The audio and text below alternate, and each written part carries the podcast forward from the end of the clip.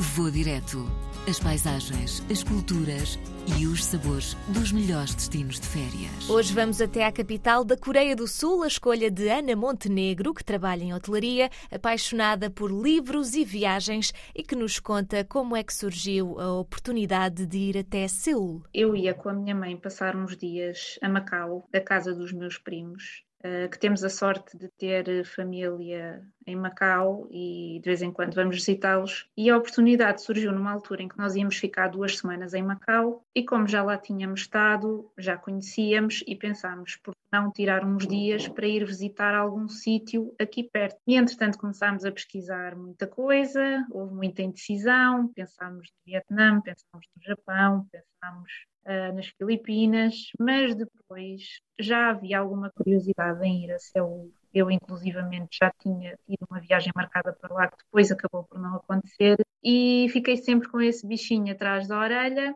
e então, quando surgiu a oportunidade, eu disse à minha mãe: oh, bem, porque é que não vamos a Seul? São três horas de viagem daqui, é dos voos que têm melhor relação qualidade-preço, e então vamos aproveitar e vamos a Seul. E a minha mãe disse: Olha, acho ótimo, também tenho imensa curiosidade, por isso, olha, vê os voos, vê os hotéis, eh, vê quanto é que é e marca e vamos lá. Ficámos acho que foram quatro noites, cinco dias, e foi o suficiente. Vamos então fazer um roteiro pela cidade de Seul. É uma cidade bastante grande, tem muito para ver, muito para fazer e muitas coisas boas para comer também. As primeiras visitas que nós fizemos foram aos palácios que eles têm. Eu não vou pronunciar os nomes porque arrisco-me a dizer alguma coisa completamente ao lado, uh, mas existem três palácios que são os mais conhecidos, qualquer pessoa que pesquise vai logo encontrar, e nos três palácios existem coisas diferentes para ver porque eles têm decorações diferentes. A arquitetura dos palácios é sempre a mesma, mas depois lá dentro uns são maiores, outros são mais pequenos, por isso acho que vale a pena visitar os três porque são os três muito bonitos. Posso-vos dar uma pequena tip, que é lá existe muito o costume de alugar os fatos próprios da Coreia do Sul e quem alugar estes fatos entra nos palácios sem pagar. Eu lembro-me que as entradas também não eram muito caras, por acaso, mas é uma vantagem, é um plus. Se decidirem alugar estes fatos, que também não foi nada caro, eu acho que paguei para aí 6 euros para alugar o fato durante 4 ou 5 horas, depois a pessoa não paga para entrar nos palácios. Há muitas pessoas a vestirem isto Normalmente não são os ocidentais que se vê com, com, estas roupas vestidas, são mais as pessoas orientais. Temos também a outra vertente, que não é aquela tão cultural, mas sim a vertente mais uh, viver a, a, vida da Coreia do Sul, mais especificamente de Seul, e então andar no centro, a passear, a ver as lojas, a ver a comida de rua, quer dizer, é uma experiência incrível. Nós no primeiro dia parámos logo em cinco bancas para experimentar a comida de rua e bem, quase que ficámos logo cheias para o jantar, porque experimentámos uh, uns camarões panados que eles tinham, depois experimentámos um doce que é uma espécie de um dorayaki, uma espécie de uma panqueca lá dentro recheada com pasta de feijão, que era assim uma coisa ótima. Provámos alguns gelados, quer dizer, há uma infinidade comida de rua e a pessoa consegue comer muito barato uh, em Seul mesmo. Foram vários os momentos vividos na capital da Coreia do Sul, mas há um que marcou particularmente Ana Montenegro. Uma das experiências que mais me marcou, embora tenha sido uma experiência algo turística e eu normalmente tento fugir um bocadinho daquilo que é as coisas muito turísticas, foi ir à zona desmilitarizada da,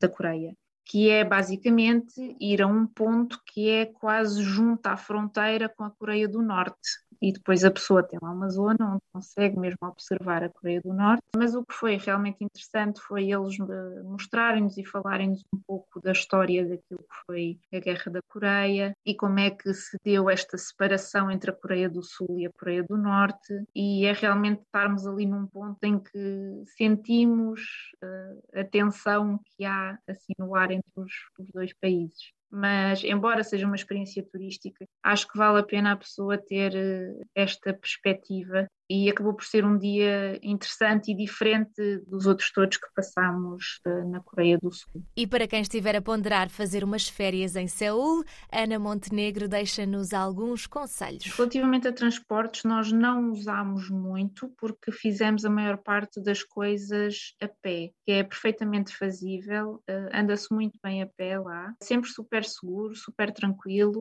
e acabámos por fazer a maior parte das coisas a pé. Acho que apanhámos o metro duas ou três vezes no máximo e também não foi caro. Uma das coisas que nós também gostámos muito e que eu aconselho a toda a gente que vá a, seu, a ir visitar são as vilas tradicionais uh, coreanas. Vou dizer o nome, mas isto de certeza que vai sair maldito, que é Bukchon Hanok Village. Vale muito a pena ir lá ver. Tem as casinhas típicas antigas. É uma vila super tranquila que a pessoa passeia ali durante uma hora no meio das casas e, e não consegue parar de tirar fotografias porque realmente é, é, muito único e as casas são muito bonitas. Para... Portanto, essa é uma das coisas que eu aconselho sem dúvida. A outra coisa é, por favor, comam na rua. Há um mercado ótimo em Seul, que essa foi outra das experiências que eu também acabei por gostar muito e foi talvez a segunda experiência que mais me tenha marcado. Na Netflix há um programa que é o Street Food Asia e um dos programas é precisamente passado na Coreia do Sul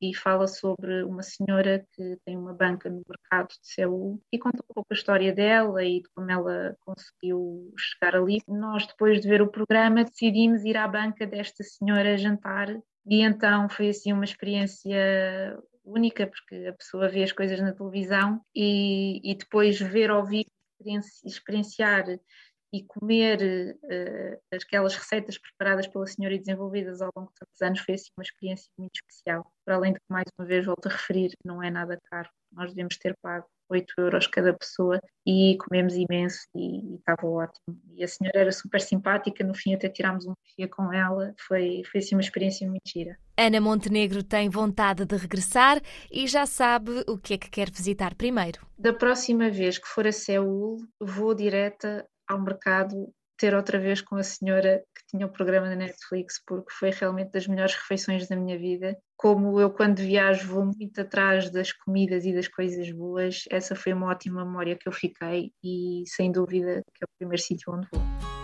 Vou direto. As paisagens, as culturas e os sabores dos melhores destinos de férias.